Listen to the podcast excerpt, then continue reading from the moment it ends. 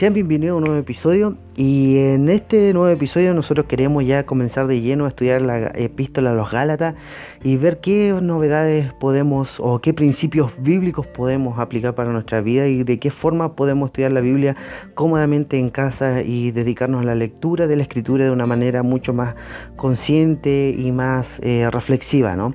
También buscamos eh, el ser de ánimo para ustedes que puedan leer la Biblia por sí mismos en familia eh, con su hijo, con su esposo, con su eh, primo, con su abuelo, si es que está cuidando de adulto mayor. Así que eh, nuestra motivación es motivarlos a ustedes a estudiar su Biblia y que mutuamente también podamos ser retroalimentados ¿no? con sus dudas, sus quejas, sus recelos quizás si usted tenga con respecto a lo que nosotros decimos aquí en el podcast, también son bien recibidos las críticas. Eh, soy un convencido de que cada vez que una persona hace algo público tiene que ser consciente de que las críticas van a llegar y que a no todo el mundo le puede agradar lo que uno eh, piense o lo que uno eh, diga. Así que estoy plenamente consciente de aquello y espero sus comentarios en cuanto a estos podcasts. Eh, cualquier sugerencia también, independiente de la que ustedes tengan, siéntase con plena libertad de poder eh, apoyar eh, esta nueva iniciación, ¿no? Esto es algo nuevo para mí, así que espero que sea de gran bendición para ustedes y si ustedes sienten algún malestar con respecto a los podcasts o algo que deberíamos de cambiar, por favor háganos, háganmelo saber a través de algún comentario, no sé, ahí usted ve la forma en la cual me hace llegar sus comentarios el punto que yo quería tratar, que eh, se me pasó en el episodio anterior por un tema de tiempo, básicamente, no porque me haya olvidado, sino por un tema de tiempo, era el tema em, esencial de que muchas veces las misiones levantan conflictos externos e internos. Y hoy le voy a explicar de la siguiente manera. Muchas veces cuando eh, existe una comunidad misionera, una comunidad que quiere alcanzar a su entorno social o ir más allá quizás de lo que han llegado alguna vez, eh, ya sea enviando a las naciones, enviando a otras ciudades o enviando dentro de la región donde trabajan o dentro incluso de la propia ciudad donde eh, está esta comunidad misionera. Muchas veces estas misiones que nosotros hacemos levantan tensiones tanto dentro de la iglesia, producto de este tradicionalismo que existe en nosotros y en nuestras corrientes eh, protestantes y al mismo tiempo también levanta tensiones exteriores o por causas exteriores a la comunidad de fe.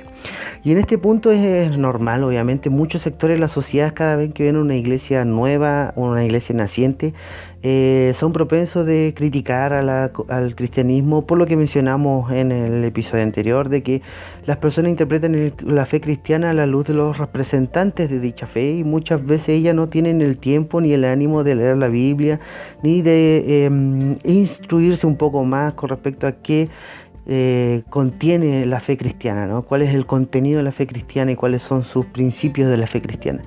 Por lo tanto, ellos lo que hacen es interpretar la fe a la luz de los representantes y es obvio que dentro de una sociedad en donde de repente pueden existir malos elementos o malos representantes, las personas tiendan a, em, como decimos coloquialmente, a meter todos dentro del mismo saco. Y esto obviamente va a generar un conflicto producto de algo externo a la comunidad de fe. Pero eh, el conflicto cuando se le son generados desde el interior de la comunidad de fe, las misiones también tienen esta capacidad de generar esta tensión desde el interior de la comunidad de fe.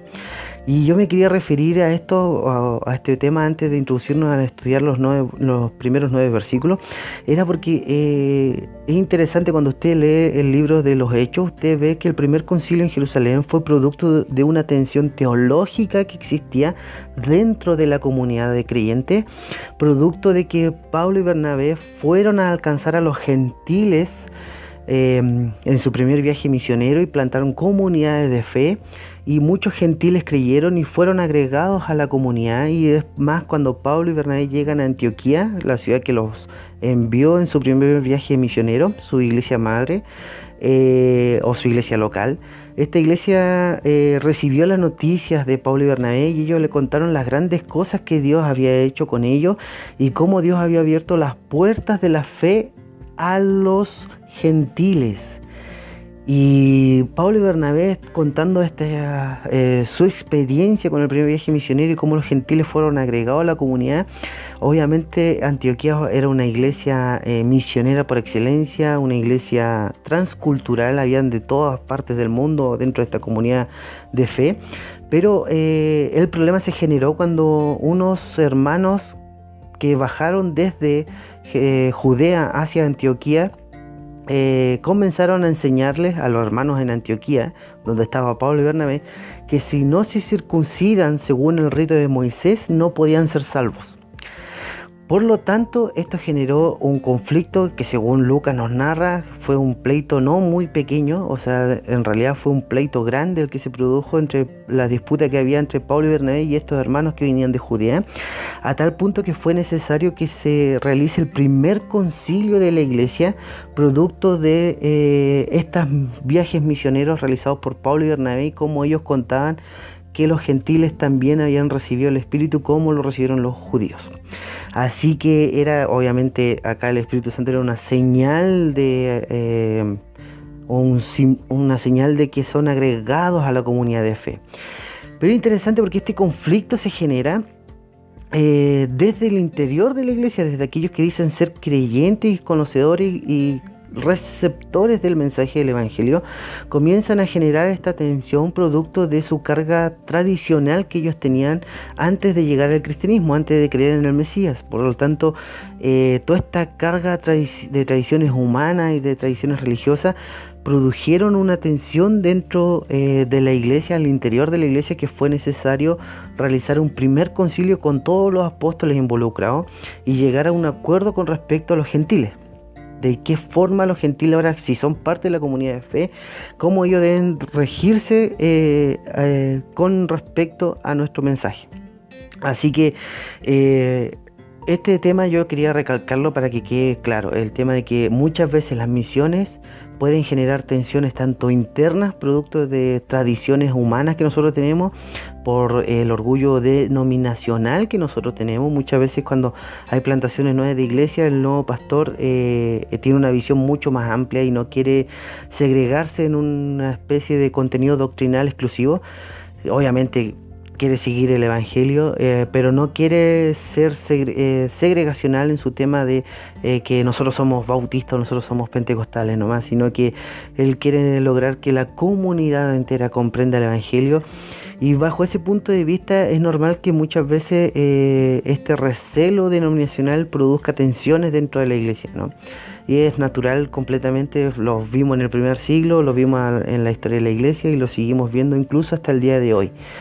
Por lo tanto, este tema yo lo quería eh, sacar a colación para que meditemos en torno a ello, de que muchas veces comunidades misioneras pueden eh, tener tensiones tanto por temas internos de ella misma, ya sean teológicos, Um, recelos de tradiciones humanas, o etcétera, pero al mismo tiempo generan tensiones eh, desde el exterior, ¿no? De, la sociedad a la cual nosotros queremos alcanzar, que tiene cierto recelo y quejas y críticas por respecto a interpretar la fe cristiana de una forma eh, mucho más empírica que racional. Eh, y es natural que la gente al ver malos ejemplos del cristianismo tienda a eh, interpretar el cristianismo de una religión de hipócritas, ¿no? que el domingo se van a pegar en el pecho, pero el lunes están pegándole a la esposa. Y eso es muy normal, yo lo he escuchado muchas veces en mi trabajo, eh, la forma en la cual las personas que no han sido pertenecientes a una comunidad de fe o nunca han experimentado el conocer un poco más allá la fe cristiana, muchas veces eh, interpretan la fe a la luz de los exponentes que ellos perciben. Así que para tener cuidado con esto también el tema de hablar de la coherencia con respecto entre el discurso y la práctica es muy esencial dentro del ámbito misionero, ¿no? Una cosa es el discurso, hablar de amor, de perdón, de gracia, de justicia, y por el otro lado estar defendiendo la injusticia, estar eh, tapando los pecados, estar tapando abusos de poderes y encubrir a las personas que gobiernan a una cierta institución religiosa, puede ser como se ha visto en nuestro país en realidad, pero es eh, eso básicamente, ¿no? La idea de ser un poco más transparente con nosotros mismos y dentro de nosotros mismos lograr eh, pulir un poco la imagen que la sociedad tiene muchas veces del cristianismo producto de estos malos exponentes.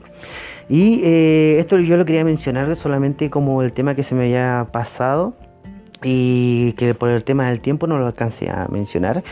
Y el tema de la ocasión y el propósito, yo creo que el, episodio anterior, no sé si quedó muy claro con respecto al tema de la ocasión y el propósito que Pablo tenía al escribir esta carta. Y básicamente era con el tema de que cada vez que nosotros hablamos de la ocasión y el propósito nos estamos refiriendo a dos preguntas simples, ¿no? Con ocasión nos referimos o, responde a la pregunta ¿qué motivó que el apóstol Pablo escribiera esta carta? Y con el propósito eh, nosotros estamos intentando buscar una respuesta a la pregunta ¿qué quería conseguir el apóstol Pablo con esta carta?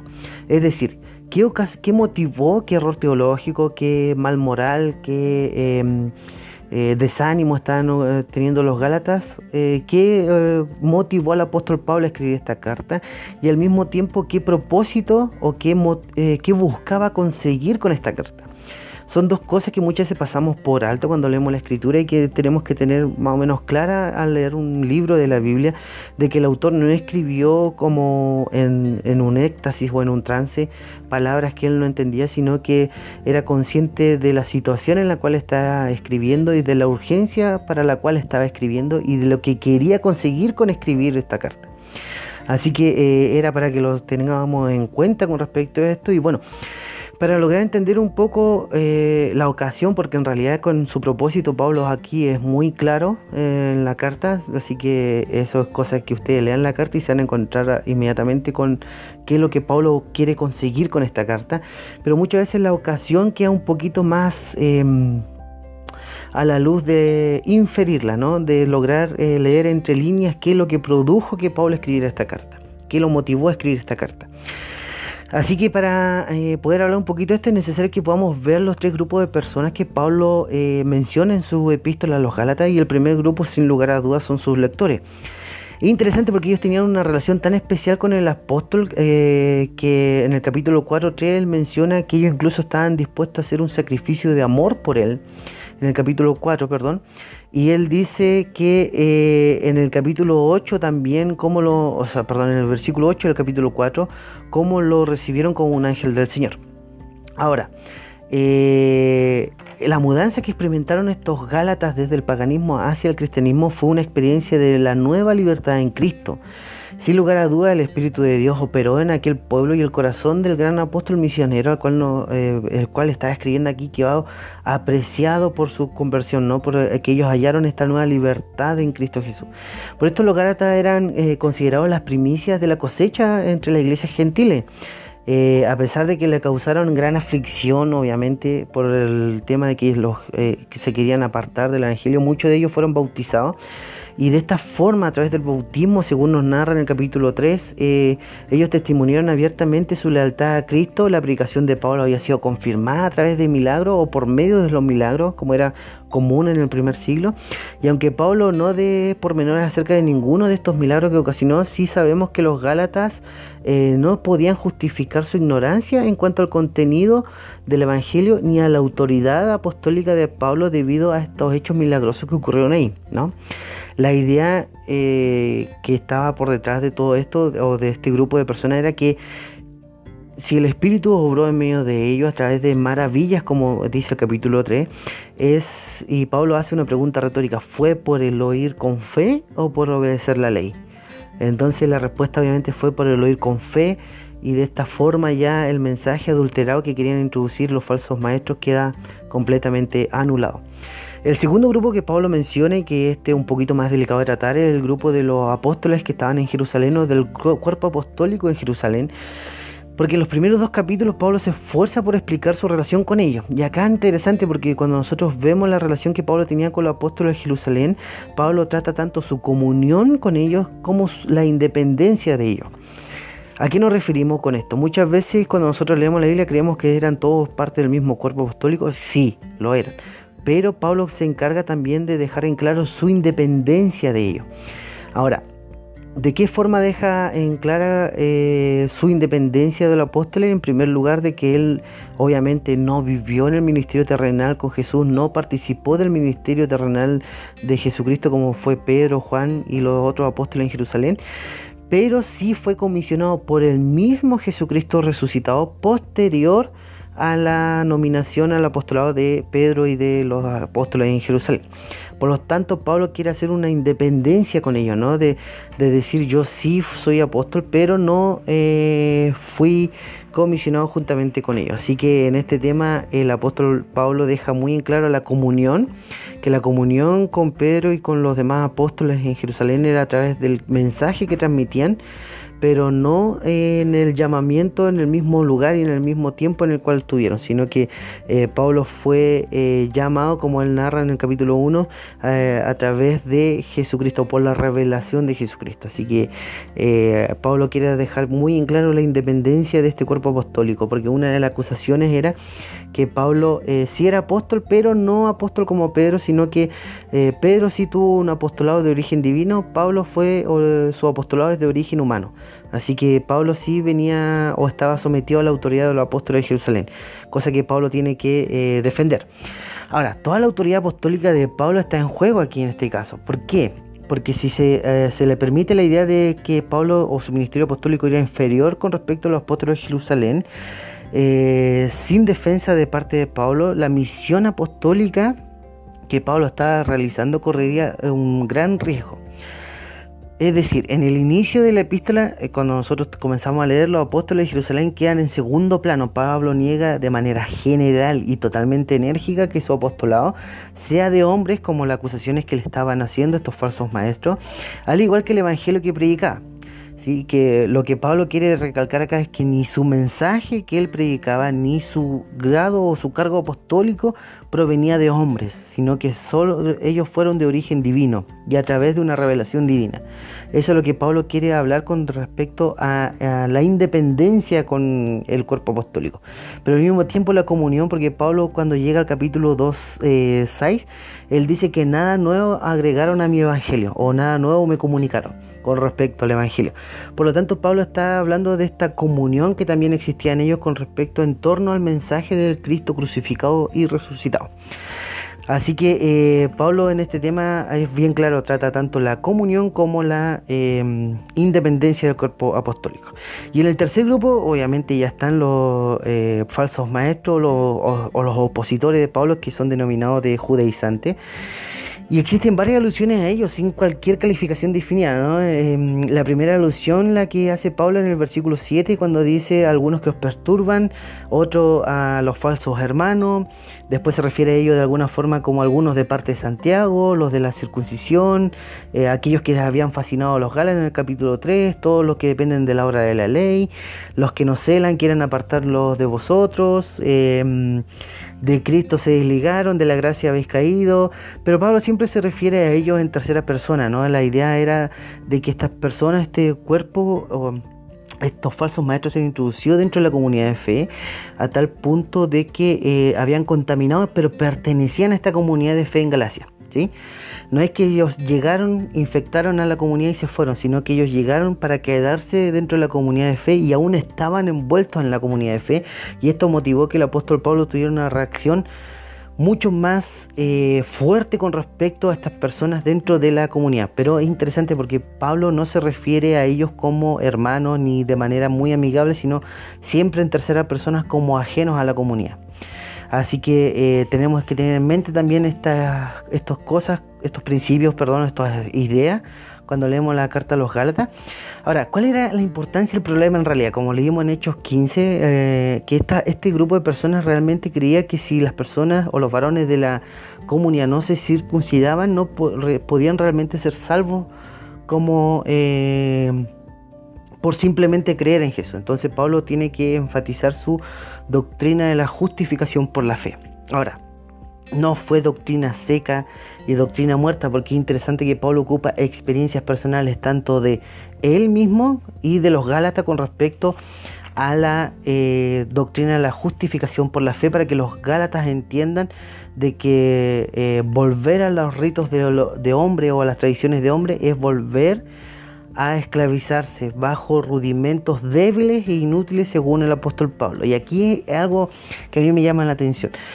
Si nosotros leímos esa parte donde Pablo dice que se, y se quieren volver a esclavizar bajo rudimentos débiles e inútiles, Pablo hace una comparación entre el paganismo, estas personas de la Galacia que pertenecían al mundo pagano, a religiones de misterio, nada que ver con el judaísmo, y él, Pablo llega a comparar incluso todos estos rituales que tenían estos paganos con los rituales del judaísmo a, tal nivel que dice que ambas son esclavitud, porque el mensaje del Evangelio es un mensaje de libertad para acercarse a Dios por medio de Cristo Jesús. Por lo tanto, esta idea que Pablo eh, converge aquí es de comparar tanto el paganismo como los rituales judíos a un mismo nivel de esclavitud. ¿Ya? Así que eh, en ese tema nosotros igual queremos que presten atención con respecto a esos ámbitos porque muchas veces pensamos que eh, Pablo estaba defendiendo más el judaísmo cuando en realidad Pablo ve en ambos sectores este peligro de eh, esclavitud. Así que para leer los primeros versículos del libro de los Galatas, es eh, interesante para poder entenderlo un poquito mejor. Dice, eh, Pablo apóstol, no de hombre ni por hombre, sino por, por Jesucristo y por Dios el Padre que lo resucitó de los muertos, y todos los hermanos que están conmigo a las iglesias de Galacia. Gracias y paz sean a vosotros de Dios el Padre y de nuestro Señor Jesucristo, el cual se dio a sí mismo por nuestros pecados para librarnos del presente siglo malo conforme a la voluntad de nuestro Dios y Padre, a quien sea la gloria por los siglos de los siglos. Amén. Estoy maravillado de que tan pronto os hayáis alejado del que os llamó por la gracia de Cristo para seguir un evangelio diferente. No que haya otros, sino que hay algunos que os perturban y quieren pervertir el evangelio de Cristo. Mas si aún nosotros o un ángel del cielo os anunciare otro evangelio diferente del que os hemos anunciado, sea anatema. Como antes hemos dicho, también ahora lo repito, si alguno os predica diferente evangelio del que habéis recibido, sea anatema. Y para comenzar acá a explicar un poquito mejor y lograr entender eh, estos versículos, es interesante porque Pablo ya comienza defendiendo su cargo apostólico. Muchos pensarán que Pablo puede estar ocupando este título de apóstol en el sentido más amplio y funcional, es decir, como simplemente un enviado. Pero Pablo aquí no está ocupando el término desde una perspectiva eh, funcional ¿no? y más amplia, sino que Pablo está hablando en este punto como apóstol de un grupo exclusivo y un estatus único dentro de la comunidad de creyentes. Por lo tanto, a medida que el ministerio de Pablo fue rindiendo fruto, y esto queríamos mencionar también, eh, hubo una piedra en el zapato dentro del ministerio del apóstol Pablo que siempre lo molestaba y era que muchos falsos maestros que se introducían en las congregaciones gentiles acusaban a Pablo de que él no tenía el mismo cargo apostólico que los de Jerusalén. Por lo tanto, una, eh, este problema siempre fue la piedra en el zapato del apóstol Pablo. En 2 Corintios capítulo 11, usted puede darse cuenta de que Pablo tiene que defenderse frente a las acusaciones de grandes apóstoles, como irónicamente Pablo se refiere a ellos, porque estaban diciendo que Pablo no era un apóstol como eh, lo eran los de Jerusalén. Así que este problema de su eh, cargo ministerial siempre fue algo que acompañó al apóstol Pablo, un problema que tenía que siempre estar eh, sacando a colación ¿no? y defendiendo su cargo y su llamado apostólico. Por lo tanto, acá Pablo está ocupando el estatus apostólico, no está preocupado de la función apostólica, sino más bien del estatus apostólico. ¿Por qué era necesario que Pablo defendiera su estatus apostólico y la mención que él hace no de hombres ni por hombres? Porque como mencionamos anteriormente, la idea o la, una de las acusaciones en contra de Pablo era de que él eh, fue llamado apóstol por un concilio apostólico. Es decir, los apóstoles de Jerusalén lo nombraron apóstol, pero Pablo en realidad no tiene eh, el mismo origen divino que tuvo el apostolado de los de Jerusalén. Y Pablo acá necesita decir que en el versículo 1 dice, no de hombres ni por hombres, es decir, sin intermediario humano, sino por Jesucristo y por Dios el Padre que lo resucitó de los muertos. Porque Pablo necesita aclarar que el mismo Dios que predicaban los apóstoles en Jerusalén era el mismo Dios que lo había nombrado a él apóstol al mismo nivel que los apóstoles en Jerusalén. Y es interesante porque Pablo dice que Dios lo resucitó de los muertos y el contenido teológico o cristológico que Pablo ocupa en estos primeros cinco versículos lo vamos a ver un poquito más adelante, pero es muy breve, pero a la misma vez muy profundo. ¿sí? Pablo se encarga de cimentar el mensaje del Evangelio y de quién trata este mensaje al cual los eh, falsos maestros estaban eh, diluyendo, ¿no? estaban eh, adulterando este mensaje. Pero Pablo se encarga de establecer las bases, los cimientos de este mensaje. Y Pablo, eh, como mencionaba anteriormente, solamente él se añade o se atribuye a sí mismo este cargo apostólico porque cuando se refiere a, los hermanos que estaban con él, él simplemente dice aquellos que me acompañan o mis compañeros, en otras eh, versiones también trae. Por lo tanto, Pablo no le atribuye autoridad apostólica a ninguno de sus compañeros porque lo que él necesita hacer es defenderse de las falsas acusaciones de los eh, opositores que estaban en medio de la congregación en Galacia. Y en el versículo 4 eh, y 5 es interesante porque en el versículo 4 y 5 Pablo se refiere a la cristología dentro de su mensaje. ¿no? El centro del mensaje del apóstol Pablo era Cristo muerto y resucitado, como vimos en el versículo 1, pero al mismo tiempo la victoria que Cristo tuvo sobre el presente siglo malo. Ahora, no queremos ser muy lateros con esto, pero la idea eh, que tiene el apóstol Pablo es cimentar o fundamentar que el mensaje que él transmite pertenece solamente y es tan exclusivo que pertenece a la persona de Jesucristo, el cual se dio a sí mismo por nuestros pecados para librarnos del presente siglo malo conforme a la voluntad de Dios el Padre, de Dios y Padre. Porque Pablo acá también trata el tema de la filiación o de la adopción que que Dios tuvo para con nosotros por medio de Jesucristo. Por lo tanto, dentro de esta cristología pequeña que muchas veces pasamos por alto, ¿no? Eh, muchas veces tendemos a los, a los saludos verlos de forma muy liviana, pero Pablo aquí en estos versículos hace una cristología breve pero profunda al referirse a Jesús como que nos libró a través de su sacrificio del presente siglo malo. ¿A qué se refiere Pablo con este presente siglo malo? Bueno, la verdad que eh, una alguien podría pensar de que se refería a los 100 años que vivía Pablo en esa época, que una vez terminó esos 100 años ya dejaba de ser el siglo malo, pero en realidad Pablo está ocupando unas palabras eh, que se refieren a periodos de tiempo en donde em, esta tensión que existe en la Biblia, ¿no? de que Jesucristo reina ya, pero todavía no, y este periodo de tiempo en el cual todavía no es eh, establecido totalmente el reino de Jesús, como se promete en el libro de Apocalipsis, eh, como todavía no se somete o no se consuma el reino de Dios de manera total, este periodo entre su primera y su segunda venida es tratado por los autores del Nuevo Testamento como el presente siglo malo que aún está bajo el gobierno de Satanás. ¿Ya? Y por lo tanto Pablo dice que Jesucristo, a pesar de que nosotros estamos en este tiempo, pero que el sacrificio de Cristo nos libró del presente siglo malo, porque la Biblia también se refiere a la era venidera de gozo y de paz, en donde el, reino de Jesús va a ser visible y consumado y nosotros formaremos parte de esta nueva era venidera, ¿no? En donde eh, habrán cielos nuevos y tierra nueva. Por lo tanto, Pablo se refiere a ese periodo de tiempo, entre la primera y la segunda venida del Señor Jesús, el presente siglo malo, pero que nosotros fuimos libertados por Cristo de este presente siglo malo. ¿sí? No tiene dominio sobre nosotros. El gobierno de Satanás no está eh, sometiéndonos a nosotros, sino que somos completamente libres en Cristo para gozar de la era venidera.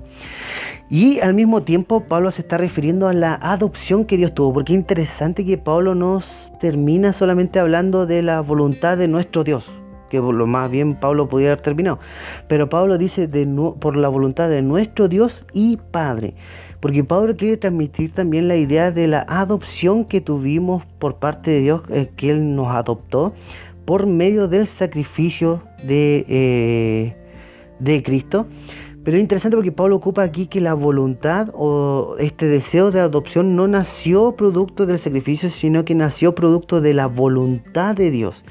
Y aquí ya es un tema mucho más em, amplio que podríamos entrar a tratar, pero en realidad lo que queremos que, puedan leer atentamente es el tema de que dentro de la voluntad de Dios, incluso antes del sacrificio de Cristo Jesús, Dios tuvo la motivación de adoptarnos como sus hijos ¿sí? y Él ser nuestro Padre.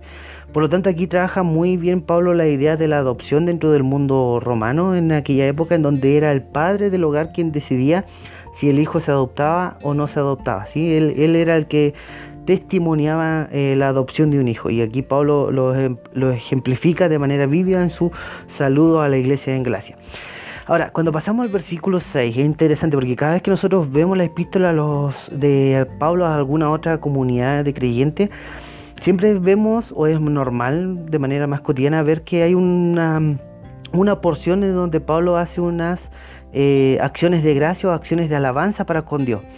Y siempre este elemento, el elemento que tienen en común estas acciones de gracia son el Evangelio. Por ejemplo, usted puede ver Romanos, Filipenses, Corintios, Colosenses, Tesalonicenses, Filemón, Timoteo, eh, Efesios, pero siempre tiene que ver con relación al Evangelio. Una cosa es, eh, o el elemento en común que tienen acá es el Evangelio en cuanto a las acciones de gracia.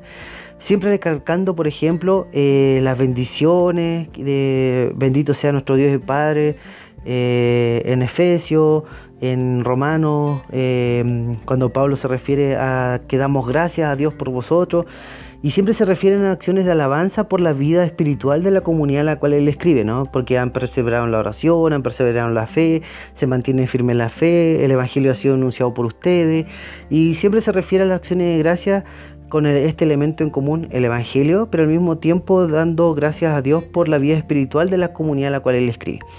Ahora, eh, en los Gálatas esa acción de gracia queda completamente omitida y pasa de inmediato a tratar el tema al cual eh, quiere disponerse a resolver. Y en este punto también el Evangelio toma el centro de esta porción, eh, pero al mismo tiempo vemos que en lugar de acción de gracias, Pablo da una pronunciación de una de maldición, ¿no? Con respecto a aquel que predica un evangelio diferente al que nosotros hemos predicado. Por lo tanto, el evangelio sigue siendo el elemento en común, pero ya la acción de gracia o la vida espiritual, eh, por la vida espiritual de los creyentes en este caso, eh, pasa a ser más una pronunciación de maldición que eh, una acción de gracia o de alabanza a Dios. Y es interesante porque nosotros podemos ver aquí la urgencia de Pablo cuando trata este tema, porque en el versículo 6 él dice, estoy maravillado de que tan pronto os hayáis alejado del que os llamó. Y nosotros no podemos saber con certeza cuánto tiempo transcurrió entre la conversión de los Gálatas y su repentino abandono a la fe o al Evangelio. Eh, pero lo que sí podemos tener en claro es que eh, estas palabras toman mayor peso cuando em, mientras más corto haya sido el periodo de tiempo, ¿no? Porque eh, se nota que no fue mucho el tiempo que transcurrió entre que Pablo dejó esta, esta comunidad de creyentes firme y se introdujeron los falsos maestros a pervertir el Evangelio del Señor. Por lo tanto, hubo una reacción en los Gálatas de querer abandonar a Dios. Y interesante que acá Pablo no dice abandonar el Evangelio, Pablo dice abandonar al que os llamó. Pero Pablo acá quiere transmitir esta idea, ¿no? De, de cuán pronto ellos fueron abandonando a Dios por la, eh, aquel que los llamó por la gracia de Cristo, que haga una referencia completa a Dios el Padre, para seguir un evangelio diferente. Y en el versículo 7 es interesante porque Pablo dice no que haya otro, y acá creemos que yo quería eh, em, explicar un poquito acá. Porque lo que Pablo está ocupando acá es una palabra otro, eh, de la misma esencia, pero diferente en diferente persona, diferente cosa, ¿no? Por ejemplo, cuando usted y yo leemos el Evangelio de Juan y nos vemos o nos encontramos con el pasaje en donde el Señor promete a otro consolador, eh, la palabra que el Señor ocupa ahí se refiere a diferente persona, misma naturaleza o de la misma esencia, ¿sí? De que son eh, uno en esencia diferentes personas. A eso se refiere con otro consolador. Aquí Pablo también ocupa esa palabra, no que haya otro. Lo que Pablo quiere decir con esto es que no hay algo que se parezca al Evangelio, que el mensaje que, eh, del Evangelio es tan exclusivo que no hay nada que provenga de la misma esencia. A eso Pablo se refiere. No hay otro Evangelio con la misma esencia, no hay otro mensaje que se parezca al Evangelio. Puede tener apariencia de Evangelio, pero no es Evangelio. Por lo tanto, Pablo eh, se, propone aclarar esto en el siguiente versículo 7, dice, sino que hay algunos que os perturban y quieren pervertir el Evangelio de Cristo. Y aquí Pablo quiere aclarar este tema, ¿no? Eh, la idea de que eh, nosotros predicamos un evangelio con una naturaleza única, por lo tanto, si vienen personas que os perturban, es porque están pervirtiendo el evangelio de Cristo. Y aquí lo que Pablo quiere transmitir con esta idea de perturbar es la idea de agitar la mente de los Gálatas, ¿no? Ponerla en conflicto con el mensaje que habían recibido anteriormente y esta agitación estaba produciendo de que estas personas abandonaran a Dios. Porque la palabra que Pablo ocupa ahí, alejados del que os llamó, es la misma palabra que ocupan em, en segunda de Macabeo. Entonces esta palabra se refería al abandono de las tradiciones eh, de los padres o abandono de las creencias religiosas y es la misma que está ocupando acá Pablo para referirse al alejarse. Por lo tanto, Pablo tiene la idea de que estas personas que están agitando la mente de los Gálatas están produciendo que los Gálatas se abandonen los caminos de Dios, abandonen a Dios mismo, producto de esta perversión del Evangelio. ¿Ya? Y en el versículo 8 Pablo ya comienza a dar su sentencia y él dice, más si aún nosotros, incluyéndose el mismo, o un ángel del cielo os anunciare otro evangelio diferente, como, como antes os hemos anunciado, sea anatema. Y el versículo 9 Pablo repite nuevamente esta sentencia. Pero es interesante porque cuando nosotros tendemos muchas veces a ver el tema del Evangelio, muchas veces vemos el tema del Evangelio de manera muy sencilla, muy rasa, ¿no? Queremos que eh, las cuatro leyes espirituales o la oración del pecador pueden ser sustitutos de un contenido doctrinal. Pablo acá está tratando el Evangelio a tal nivel que él dice que es eh, síntoma de abandonar a Dios si existe una perversión a este Evangelio, un adulterio a este Evangelio, adulterando el mensaje. Y Pablo al mismo tiempo está tratando de maldición a aquel que hace esta disolución del Evangelio o, que pervierte este mensaje. Por lo tanto, Pablo aquí está tratando un tema de exclusividad con respecto al Evangelio. Pablo está diciendo no existe ningún otro mensaje que nos acerque a Dios y que nos haga aceptos delante de Dios, porque este mensaje es tan exclusivo que no tiene nada que se le parezca ni nada de lo que se le pueda eh, siquiera tener apariencia de evangelio, ¿no? Entonces Pablo quiere aclarar esto y Pablo lanza una sentencia que me llama mucho la atención. Cuando Pablo dice un ángel del cielo, Pablo en realidad dentro de la mentalidad eh, gálata no está siendo irónico. Porque es interesante que si usted llega a leer el capítulo 4 se va de que ellos lo recibieron como un ángel del Señor y al mismo tiempo, si usted lee el capítulo de eh, Hechos en lista, se da cuenta que eran una sociedad en donde eh, poseían esta cultura de dioses humanos, ¿no? Eh, una de las cosas que por las cuales Pablo fue apedreado en lista, Pablo y Bernabé, fue por el tema de que ellos hicieron milagros dentro de la ciudad, las personas de lista lo trataron de dioses, pero al saber que no eran dioses lo apedrearon porque ya no pertenecían a esta divinidad, ¿no?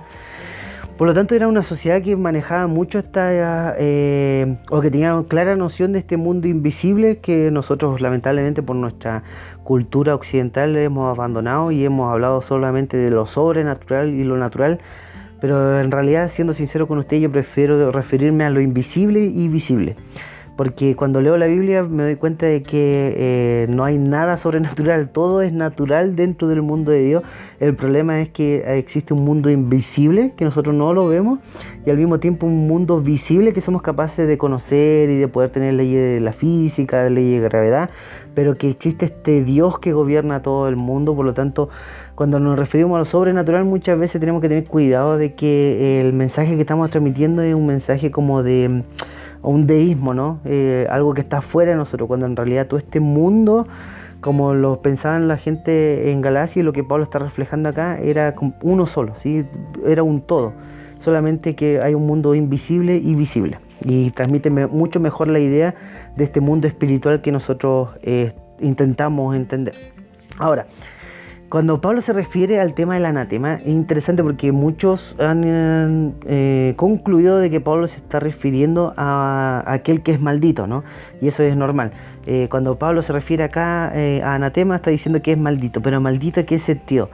Según lo vemos nosotros en, en, en esta escritura, que es básicamente la única parte en la que Pablo habla acerca del anatema, eh, Pablo se está refiriendo a aquello que es dedicado a Dios para la destrucción, como ocurre en Josué, en el libro de Josué, cuando una ciudad es dedicada para la destrucción. Eh, porque tenía la idea de que eh, Dios era consagrado o entregado a Dios para que sea destruido por Dios.